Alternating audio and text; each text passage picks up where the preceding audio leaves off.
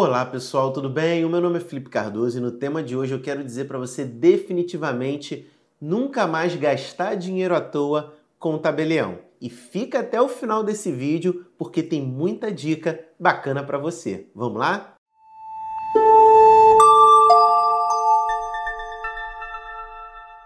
Bom, pessoal, mas para começar a falar sobre o nosso tema de hoje, a gente precisa entender o que é o reconhecimento de firma e para que serve.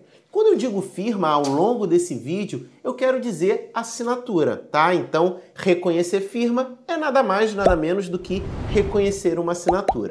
E nós temos duas modalidades principais para esse reconhecimento, que se dá por autenticidade ou por semelhança. E aí, quando um cliente geralmente ele pede para a gente redigir um contrato, seja de locação, seja um contrato de compra e venda, a primeira coisa que ele pergunta para a gente, doutor, já posso levar no cartório para reconhecer firma? E nem sempre oriento o meu cliente a fazer isso. E você vai entender o porquê. Gastar dinheiro com tabelião à toa não é necessário.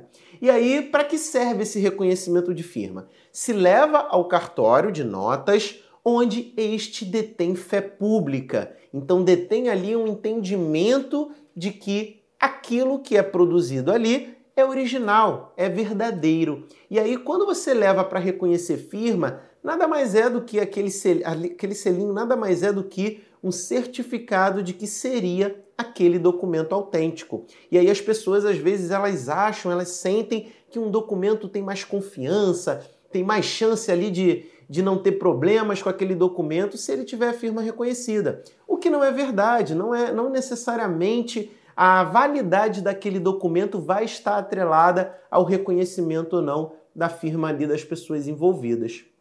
Então, quando você pega um contrato, seja de locação, de compra e venda, você leva ele para o cartório, você nada mais, nada menos do que obtém um selo de que a pessoa que assinou aquele documento é a pessoa que diz ser.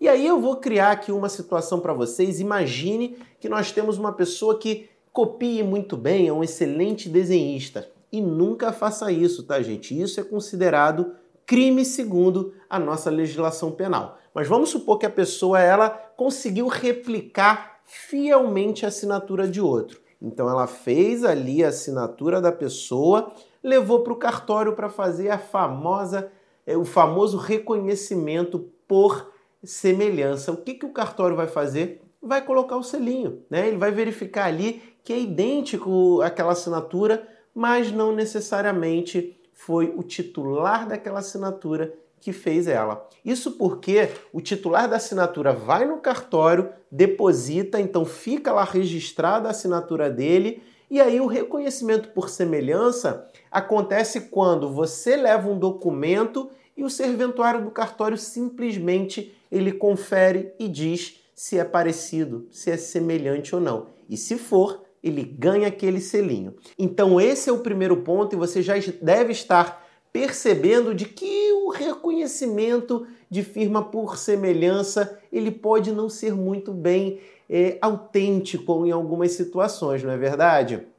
Inclusive é por isso que o nosso Detran, hoje em dia não, né? Porque está tudo cada vez digitalizando mais. Entretanto, o Detran, para fazer a transferência de um veículo automotor, você precisa do reconhecimento de firma naquele documento, mas não por semelhança, e sim por autenticidade. E o, é o reconhecimento por autenticidade obriga o titular daquela assinatura em comparecer ao cartório de notas, fazer a assinatura na frente do serventuário, deixar registrado no livro e aí assinar no documento. Ou seja, você consegue verificar que a pessoa de fato assinou aquele documento. Né? Não trata ali de um documento muito bem copiado, ainda que seja uma cópia idêntica. Então você passa a ter certeza de que o titular da assinatura realmente figurou ali é, com os termos daquele, daquele contrato.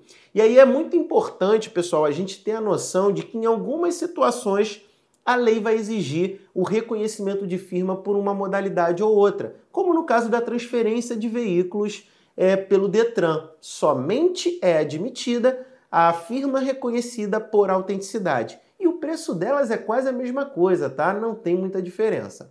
E é por isso que quando, por esses motivos que eu expliquei, que quando o cliente vem até a gente perguntando, já posso reconhecer a firma? E aí a gente tenta entender o motivo do, desse reconhecimento. Às vezes nem o reconhecimento por autenticidade é necessário, porque como eu falei para vocês no início, o reconhecimento ele, na, ele, ele não passa de um atestado de quem tem fé pública, que é o cartório, em dizer que aquela assinatura ali seria da pessoa que realmente figurou é, como um dos concordantes. E aí imagine a seguinte situação: você tem um contrato de locação da pessoa que reside. Você entra com um processo contra, contra ela, seja por inadimplemento ou qualquer outra situação derivada daquele contrato de locação.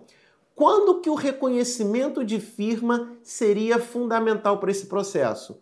Apenas se a parte contrária der na, te, na cabeça dela de dizer que não foi ela que assinou aquele contrato, não foi ela que concordou com aqueles termos. Então, pera, Felipe, então realmente um contrato de locação é, com firma reconhecida tem ali seu critério de importância, não é verdade? Tem, tem sim.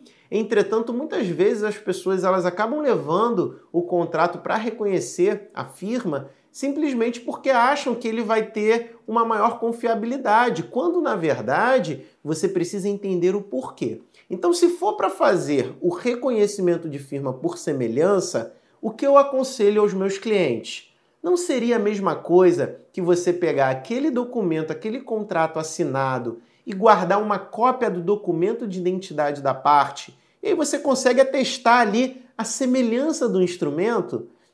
Em termos de critério de confiabilidade, óbvio que o reconhecimento por semelhança tem o selo de fé pública do cartório. Entretanto, para critérios práticos, o reconhecimento ali por identificação é o mesmo. Então, geralmente, o que, que a gente faz?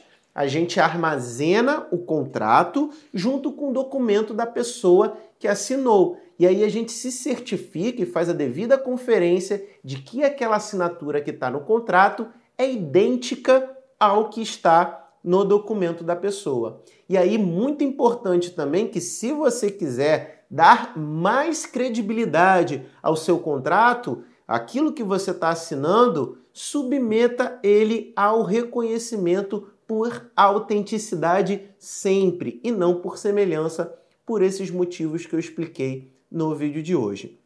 Então, inicialmente, a gente tem aqui a preferência, se for para reconhecer por semelhança, guarda uma cópia da identidade da pessoa ali, faz a conferência de que é a mesma assinatura, vai ter o mesmo efeito prático, embora eu não possa descartar o fato de que o selo do cartório tem fé pública. Mas se for realmente, paga um pouquinho a mais e faz aquele reconhecimento por autenticidade. Muito melhor que simplesmente por semelhança.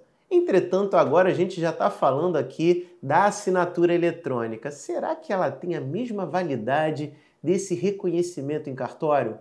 Bom, esse é um tema para um próximo vídeo. Se você quer saber dele, diga aqui nos comentários que a gente faz o conteúdo. Eu vou ficando por aqui e até a próxima. Tchau, tchau!